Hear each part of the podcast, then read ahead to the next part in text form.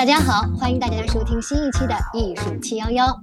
我们的这个研究生阶段第二学年已经开启了啊，然后最近陆续有很多同学都开始上课了。同时呢，我们也迎来了艺术管理专业的新一季师妹们。也就是说，我们几个突然间就从研一升到了研二，然后今天我们七个人再次合体，目的是想在就是这个新学年的开始，然后把我们这一门艺术管理专业来做一期专题介绍，给所有对我们艺术管理专业感兴趣的朋友。今天我们的主讲人是我们清华大学美术学院副教授、艺术管理项目负责人张瑞老师，欢迎张老师。欢迎张老师，欢迎欢迎张老师，大家好。我觉得一上来我们就问一个最简单的问题吧，呃，您能不能用简单的一两句话先告诉大家伙儿，什么是艺术管理啊？嗯，这个问题问的挺好的哈。我觉得艺术管理其实就是能够帮助我们把一个艺术项目或者和艺术相关的内容。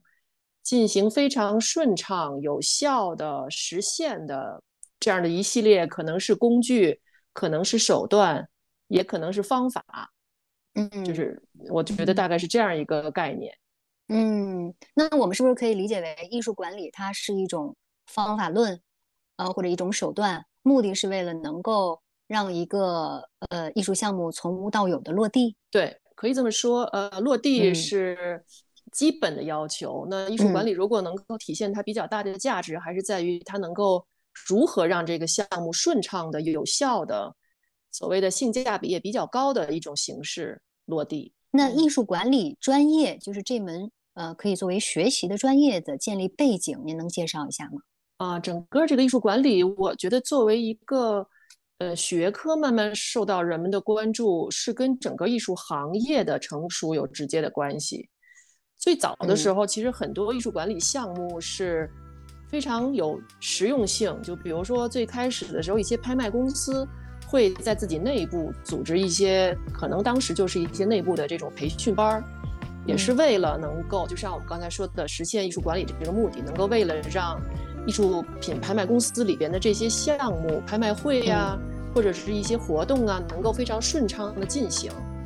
而组织这样一些拍卖会，那他可能就会介绍一些跟管理相关的，呃，像营销推广啊，像战略策划呀这些内容。然后慢慢的，因为艺术行业整个这个行业越来越壮大，越来越纷繁复杂，就越来越需要人们有更好的一种能力去保证这些艺术项目也好，艺术机构也好，更加有效的去运转。所以。慢慢的就出现了这个，就是艺术管理这样一个专业啊，就是最早是哪个学校或者是哪一个机构开始成立这个艺术管理专业，这个其实学界的这个并没有一个定论，有的有的学者认为说是耶鲁大学曾经啊在大概六七十年代的时候有建立了最早的一个艺术管理专业，但是那个那个你查一查资料的话会发现。他只是在耶鲁大学商学院主办了一次夏季的一个跟艺术相关的一个培训班，或者是一个这种短训班。嗯，呃，可能那是商业管理和艺术管理最早的一次接触。但是你其实也不能把它说就是一个现在我们看来比较成熟、比较有计划的一个专业。呃，然后我刚才说的这个呢，就是苏富比公司最早在内部举办过这样的一个培训。培训的也是短期培训班，当然后来苏富比成立了自己的苏富比艺术学院，那可能也许把这种形式就变得更加像一个职业化教育的一个形式。嗯，这些都是比较早的一些尝试。因为现在有很多人都在学习呃工商管理啊，或者是这种管理内容管理哈，其实我们就是不是可以把它简单的理解为我们把那些东西然后下接到艺术领域或者艺术市场当中来。嗯，可以这么说，但是呢，有一些大的概念是通用的，就像咱们上课我也讲过管理的几个大的步骤，嗯，从战略规划到最后的这个监督实施，嗯，但是艺术也有它自己的独特性，就是就是说它也不能完全的照搬。那想问一下老师，您您可以大概聊一下，像国内他们这些美院的这个艺术管理建设也聊一聊。对，咱们就是艺术管理到中国以后呢，实际上，嗯，最开始是在表演艺术类的院校当中开始出现的比较早。嗯，呃，像这个戏剧学中中戏哈，或者还有一个戏曲学院。包括电影学院，就是他们可能，因为他们的特别像电影学院，就是电影这个这种行业化比较明显，所以可能就最早意识到了这个管理专业的重要性。那后来慢慢的，在咱们的美术学院这种体系当中，也开始出现艺术管理专业。大家可能也知道哈，中央美院，中央美院是比较早的设立了艺术管理专业，但是现在他们也有自己的艺术管理学院，就是挺比较早的一个机构。那说到就是美术学院当中的艺术管理专业，实际上在国内现在逐渐的分成两大类。我个人认为哈，第一类就是在专业美术学院当中的艺术管理，就包括这个八大美院，咱们说的中央美院、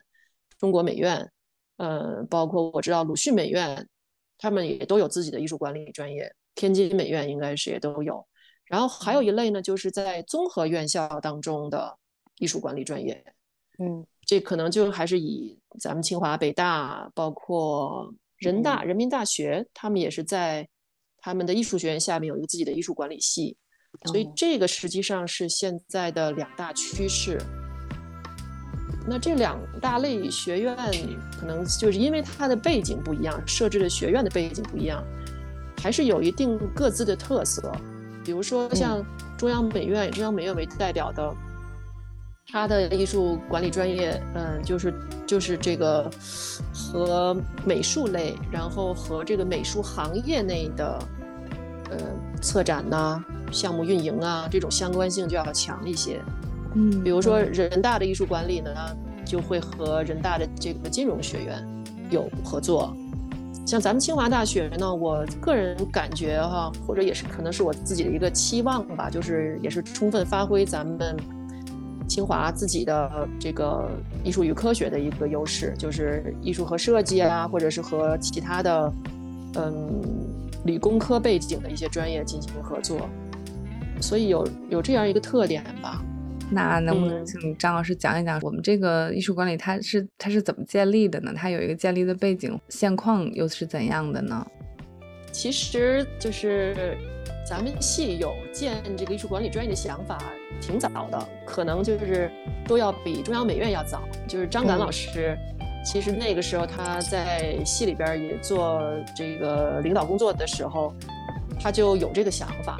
他说他那个时候是在嘉德在线工作过一段时间，所以对这个艺术行业也是有他自己的一个从业的经验。他建立这个专业方向，当时也他跟我聊过，初衷呢其实也是能够让咱们史轮系的同学更多的了解行业内的一些。呃，知识也好，或者也是获得一定在行业内就业从业的这个能力，嗯，但是那个时候就是咱们清华的老师都还是比较，就是人人员上都比较精简嘛，每个人要身兼数职。张老师的工作也很忙，他自己一个人肯定很难，就是又做他的教学科研的各种工作，然后再来策划这样一个一个方向。然后后来就是机缘巧合，我就是在。大概二零一零年左右啊，在一次会上，然后碰到了张安老师，然后就聊聊起来，聊的还觉得非常投机。然后他那个时候就说到：“哎呀，那个还是想把这个专业方向给设置起来，因为那个时候我刚刚从苏富比辞职，所以正好也有这个苏富比这种行业内的一个经验。哦，然后后来呢，当然经过还是比较严格的。”面试啊，这个筛选的过程，我就二零一二年的时候来了咱们学院。我进学院的主要任务就是来设置这个艺术管理这个专业方向。所以，所以张瑞老师是张楠老师的介绍到清华来工作的 是吗？可以这么说吗？呃，可以这么说吧，就是聊到了一起这个缘分。对对，可以觉得艺术管理。对，是的，就是或者说咱们咱们。咱们系或者咱们咱们学院的艺术管理的这个这个传统，不是从我开始的，其实最早可能是从张敢老师那儿开始的。嗯，他种下了一颗种子。然后这个终于到 时机合适的时候，张瑞老师出现了。对，这可能也是有这个时机巧合的一个，这肯定是天时地利人和的一件事情吧。我们最后是在二零一四年的时候招了第一批学生，在那个时候的艺术硕士，不知道大家是不是了解，好像是叫做单证艺硕。那是从什么时候开始，我们的这个艺术管理是有双证的呀？具体哪一年我不太知道，好像是从我记得是二零一七年，好像好像是好像是，嗯，就突然改成了双，好像是哈，就改成了双证的，就是跟其他的所有学生其实是一样的这个双证一说，呃，但是因此考试就入学考试就发生了一个改变，所以那一年的考生只有三个人，我们只不是考生啊，我们只录取了三个学生，就就一下就变得好像比较不是那么容易了。清华美院的艺术管理，它是有一个从一开始的尝试到慢慢成熟的过程。对这个过程，应该说是一直都在进行着，因为整个这艺术艺术管理项目在我们国家就不是一个有很久历史的一个项目。嗯，当然我们其实也不是把第一批学生就当做实验室的小白鼠哈。嗯，实际上也是在之前经过很严密的论证，呃，如何就是学生招进来之后一步一步的。包括直到他毕业，其实当时我们都论证了很多很多遍，课程如何设置，怎样怎样的学科的要求，怎样的学业的要求，嗯，也是论证的相对比较成熟的时候，呃，当然也是找如何来落地这个项目，嗯，然后当然学生们进来之后也会这个这个专业本身也是在不断的自我完善吧，在可能把可能不是特别成熟完善的地方变得让它越来越越来越好。听了张老师聊完了咱们的这个专业学科背景和特色，那其实很多人都对我们具体上什么课是比较好奇的。我们正好也借这个机会，呃，请张老师来介绍一下咱们清华美院的艺术管理专业的课程设置吧。呃，这个课程设置的模式实际上也是经过慢慢的摸索，到现在应该说是比较确定下来。一个呢，就是既然咱们的咱们的。呃，艺术管理是设在咱们美这个史论系、艺术史论系里边，所以在设置的初衷上，课程设置的初衷上，呃，我是觉得首先我们要有比较扎实的艺术管理的这个基础知识，所以这里边同学们一般有三门跟艺术管理相关的专业课，就是我春天和秋天各会开的一门，还有我们请的经管学院的老师开的跟管理学相关的那门课。嗯，然后这三门课是给同学们一个艺术管理基础知识的这样一个基础。然后，因为咱们有比较比较好的这个史论系专业的这样一个资源，所以也是让同学们根据自己的专业兴趣，可以去选择嗯其他老师的课程，从像陈爱英老师的这个艺术批评、艺术评论、美学，嗯，到像李静杰老师的佛教美术，所以这个也是咱们系的。优势得到了一个发挥，呃，第三个大类呢，就是专业实践类的课程，因为艺术管理毕竟是一个实践类，就是在做中学，实际上这个也是很重要的一个部分。前面我我说的这些其实都是在课堂上学习知识，但是实践呢，就是你是只有在实践做的过程当中才能够去学习的。嗯，所以我们也安排了专业实践一和专业实践二。包括还有专业实践三，就三三个大的专业实践类的课程，就是让同学们可以走到艺术行业当中去做一些访问啊、参访啊这种活动。在校内，比如说咱们也上过的课，就是跟艺术创作思维相关的。呃，然后在疫情有有这个疫情之前，我们也有过，比如去上海参访一些艺术机构。嗯嗯，就是。这这个是专业实践类的课程，基本上是这样。呃，刚才我说的这几个大类吧，然后还有就是清华本身的一些资源呢，就是供同学们的兴趣了来选择。嗯，我觉得各界同学吧，都呃或早或晚都意识到了清华这个资源的丰厚哈，所以嗯，我能够看到大家真是选择了很多很多类型的，就是来自清华的一些课程。呃，比如说有大数据。然后有，我想傲然可能去汽车系还听过课，对，然后新闻学院的，对对对，啊，文化新闻学院，建筑学院，对建院的课我们也去听了，嗯，对，是的，有很多好对对，所以基本上刚才我说的这些，就是我们自咱们学校的这个艺术管理课程设置的几个大的方面。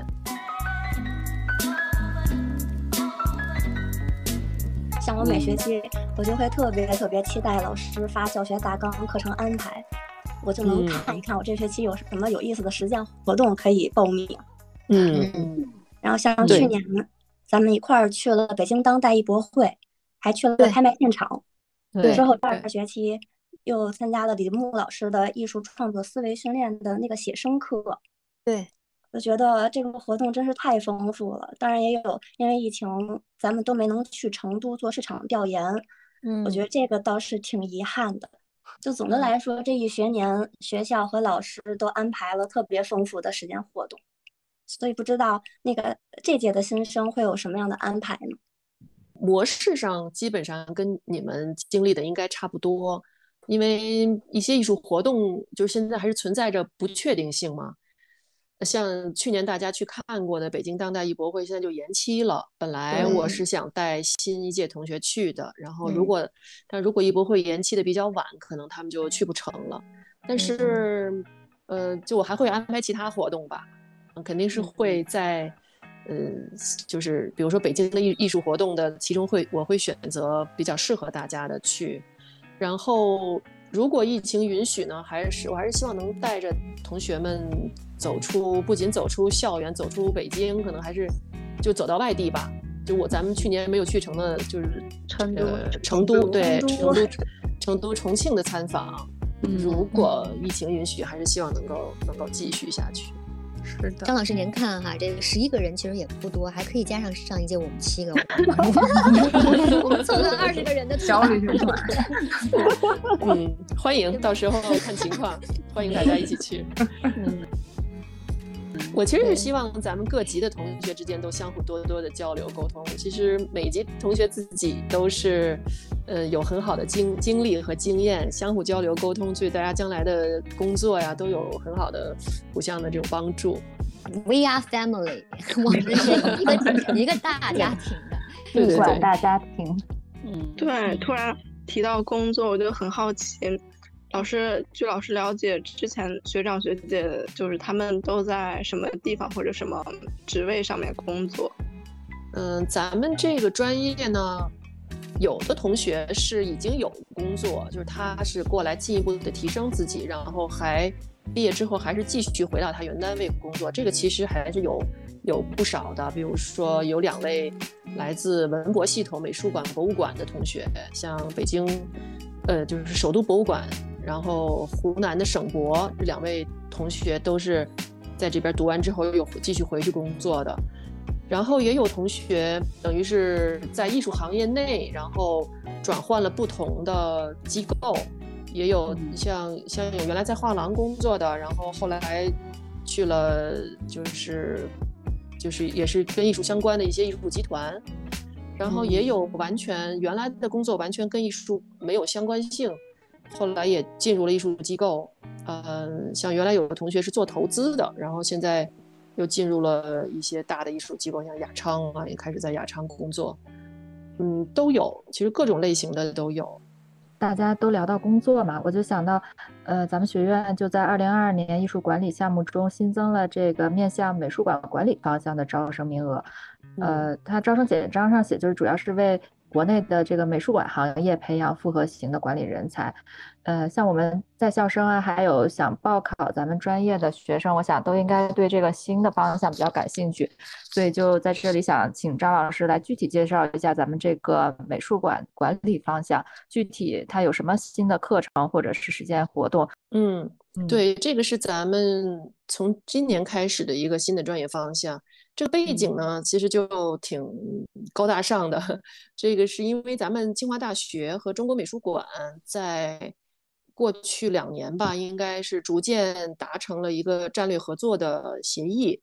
所以你看，像大家可能你们同你们不知道是不是注意了，现在咱们的艺博馆正在展一个路德维希的收藏展。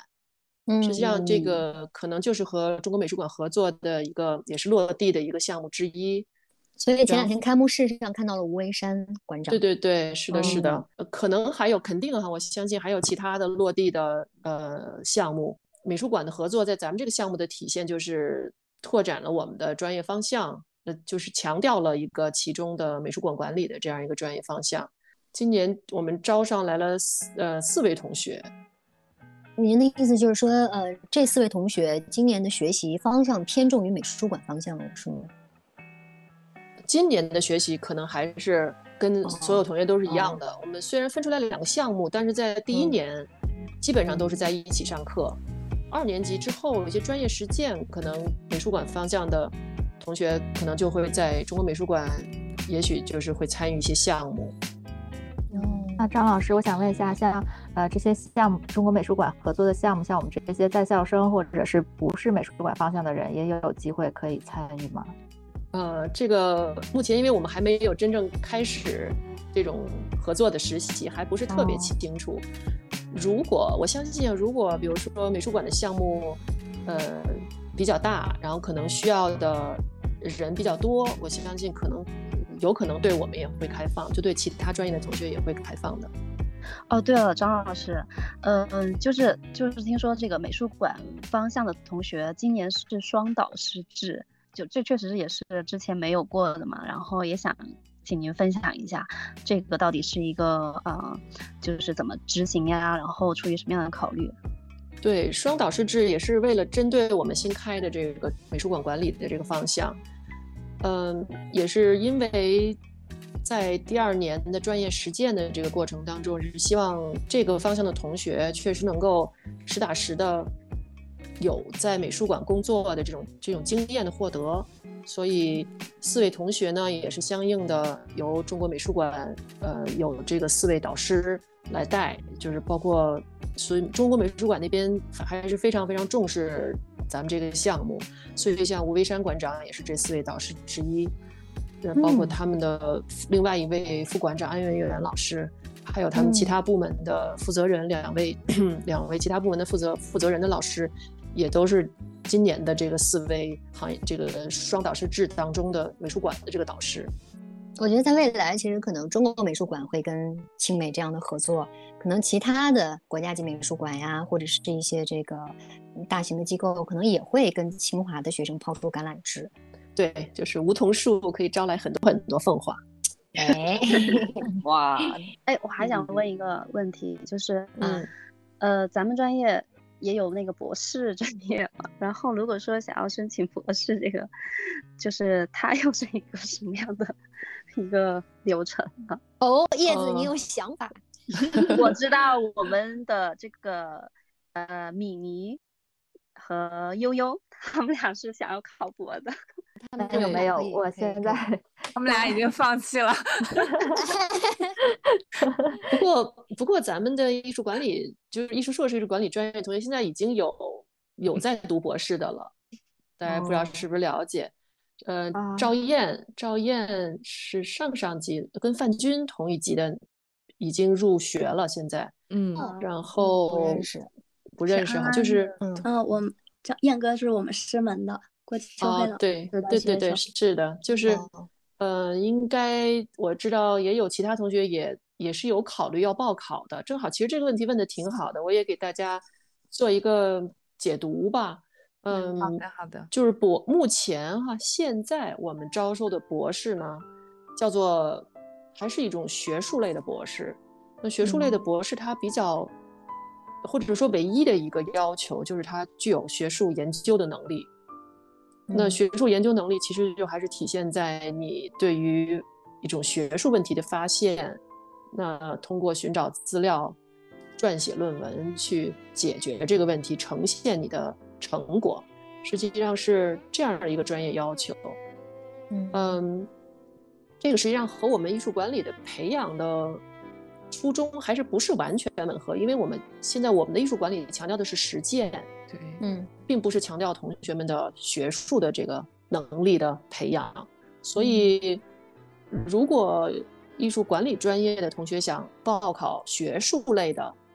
这个艺术管理的博士的话，还是要考虑一下自己的学术研究的能力怎么样。嗯或者就是积累如何。说的再直白一点，就是你能不能写出来一个十万字、二十万字的这个博士论文，能不能达到这个博士要求？而且博士呢，一般是对某一个领域有非常深入的研究，嗯，就基本上说你可能就是这一个领域的唯一的一个专家，就是你不可能去。嗯，比如把前人的一些简单的经验或者是信息做一个梳理，然后作为你自己的一个成果体现出来，这个都不太严格的意义上说都不太符合我们博士生培养的要求。所以大家可以考虑一下，你是不是有这样的一个方向，值得你或者你你愿意去把它做一个非常深入的发掘、深入的研究，然后呈现出来你的成果。对，学术博士就真的是往深深深深里边去做研究。可能你做完研究了，你觉得你不出来做一个这方面领域的专家或者老师，你就你都白写了论文了。对，是的，对，是这么回事儿。也就是说，其实实际上，呃，学术的学术的博士，这就其实直接相关到他将来的就业。那他非常合适的就业方向就是做研究的学者，或者是做高校的教师，就是职业的研究人员或者职业的这种。教高等教育的专业学者了，嗯，对对对。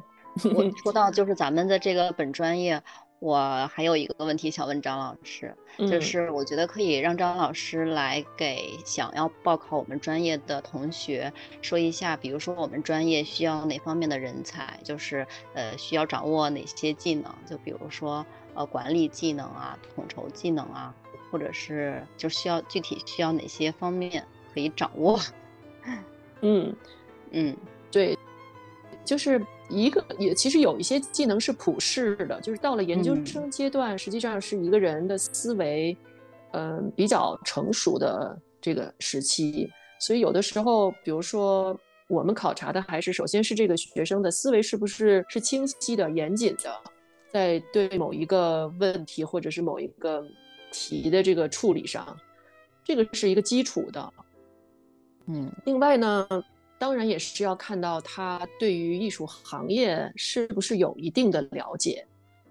嗯，有的同学可能有艺术行业的这个从业经验，能够就比较能够直接的看出来。嗯，就如果有的同学可能，比如说在艺术行业内不一定有很深的了解，那可能我们也要看他是不是对一个项目或者是一个。展览也好，或者是怎样，他了解整个的运行的过程是怎样的，就是有比较基础的管理的概念的意识，就是他大概知道一个项目一个完整的运作都大概是哪些部分，呃，这些部分的一些基本功能是什么，嗯，然后也还是会看，就是通当然是通过文字表达来看一个人的思维是不是足够清晰，能够比较完整的表达它的意思。嗯主要是看这几个方面。嗯，您您觉得现在的就是咱们国内啊，目前的这些艺术产业、艺术生态里边的各个行业还缺哪些人才吗？或者是说，它还应该往哪个方向能够让这个产业有更好的发展吗？嗯，其实整个这个产业的从业人员的专业化程度现在有很大的进步，但是实际上还是。可以再提高一些，嗯，应该说需求本身还是挺大的。今年年初我也是参加一个会，呃，然后会上也讨论了像博物馆行业的这个专业人员的从业的比例，实际上也不是我们特别理想的一个比例，所以始终都是在。需求的过程当中，但是当然可能这里边背后的问题也可能比较复杂哈，包括有编制啊，或者是这种预算啊，各种状况吧。哦，我想起，呃，暑假的时候跟月月我们在福州，嗯，有去考察一些漆漆器的项目嘛，然后就认识一个做漆器的一个艺术家，然后他就提到。七七他可能整个这个行业里面真正从业的人就很少，可能就是一两千人，圈子很小，然后就特别需要艺术管理类的这种专业的人才去帮他们去做整个的一个推广，因为他们自己可能就只懂这种工艺技术，但是他们不知道怎么去让自己的这个工艺，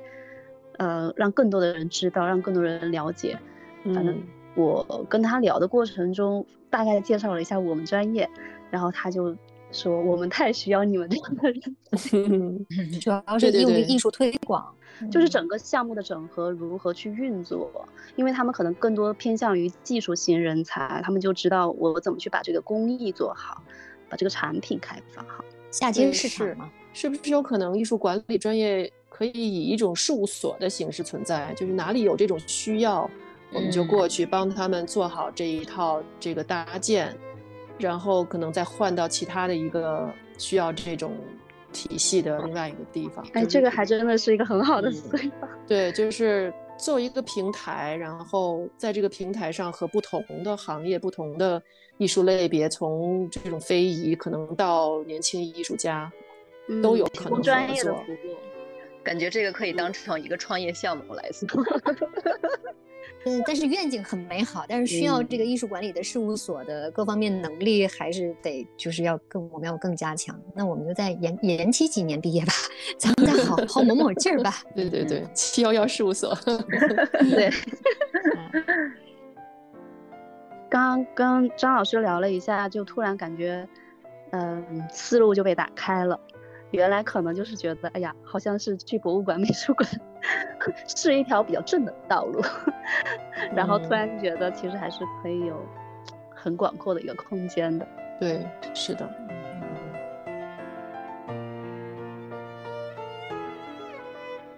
嗯，那张老师也给呃我们艺术管理专业的同学推荐几本适合读的书吧。这一类书其实挺多的，嗯，比如说关于艺术管理的一些基础概念、基础知识，比较早有中央美院的于丁老师写的一本《艺术管理概论》，然后最近前两年刚刚出版的一本是跟呃文化艺术机构营销相关的专著，是北京大学的林一老师和加拿大的一位学者弗朗索瓦教授一起合著的，这两本都可以给大家一个和艺术管理包括。文化艺术机构的管理与营销相关的一些专业知识。那如果大家想对艺术管理内部的一些行业或者是呃具体的方向想了解的话，比如说跟美术馆相关的，可以去读一读一些艺术机构历史的这种专著。比如说有一本叫《商人与收藏》，讲的是大都会艺术博物馆这个诞生的历史；还有一本书叫《卢浮宫之战》。讲的是法国的卢浮宫怎样逐渐变成了一个这个艺术机构，和它在形成这个过程当中的一些问题啊，还有一些故事。嗯，再比如说，如果对艺术市场感兴趣，比较经典的一本书叫做《从马奈到曼哈顿》，讲的就是从十九世纪中后期开始，艺术市场如何在欧美建立起来，包括如何在全球建立起来。当然，这本书目前没有。呃，有没有简体字版的？哦，简体字，嗯，啊，有繁体字版，台湾出版社出版了繁体字版的这个译著，嗯，然后还有一本有我们简体字版的，是我们翻成《疯狂经济学》，它的原文就叫做《一条身价什么十亿的鲨鱼》啊，嗯，那个那本书也很好，就比较深入浅出的讲了这个整个艺术生态各个环节运行的这些规律，这几本。可以推荐大家可以先看一看，那我们之后也会在 show notes 里边把这个书的名字放在里面，对的，竞技的听众可以直接到 show notes 里边看。